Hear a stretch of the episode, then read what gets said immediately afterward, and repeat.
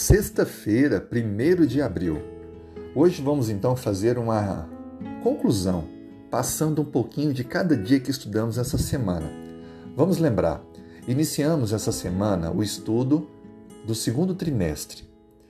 E nós aqui fazemos um comentário um pouco desse estudo, a lição da escola sabatina. E nesse trimestre estamos então estudando o livro de Gênesis. A lição 1 nós iniciamos o domingo e então aprendemos um pouquinho mais sobre a criação.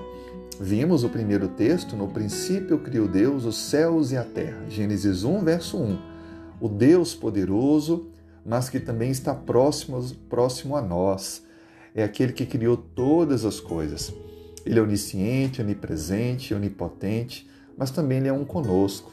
Ele mostra-se a cada um de nós. Aprendemos que a criação foi feita em seis, seis dias literais.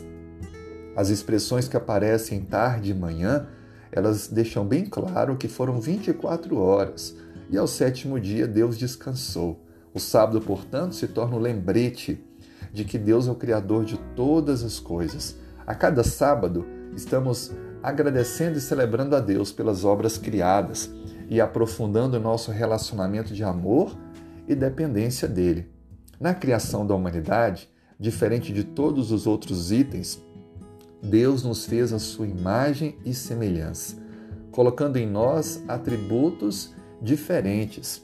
Na verdade, dando a nós, seres humanos, a capacidade de dominar sobre todas as outras criaturas, como sendo representantes dele aqui na Terra.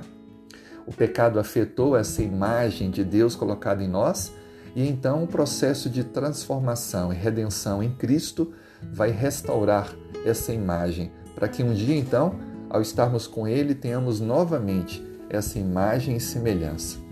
Enquanto isso, nosso dever, como seres humanos, é administrarmos, cuidarmos daquilo que foi criado, é obedecermos a Deus e amarmos ao nosso próximo. Assim sendo, essa é a nossa a nossa missão como seres humanos aqui enquanto estamos. Por último, então, nós concluímos essa lição lembrando que a criação de Deus é perfeita, nós somos criados de maneira a glorificar o nome de Deus. O sábado é um dia especial, ainda contando-se ao longo da história, sendo preservado por Deus, e nós precisamos então aproveitar esse tempo para nos relacionarmos melhor uns com os outros e com o Criador.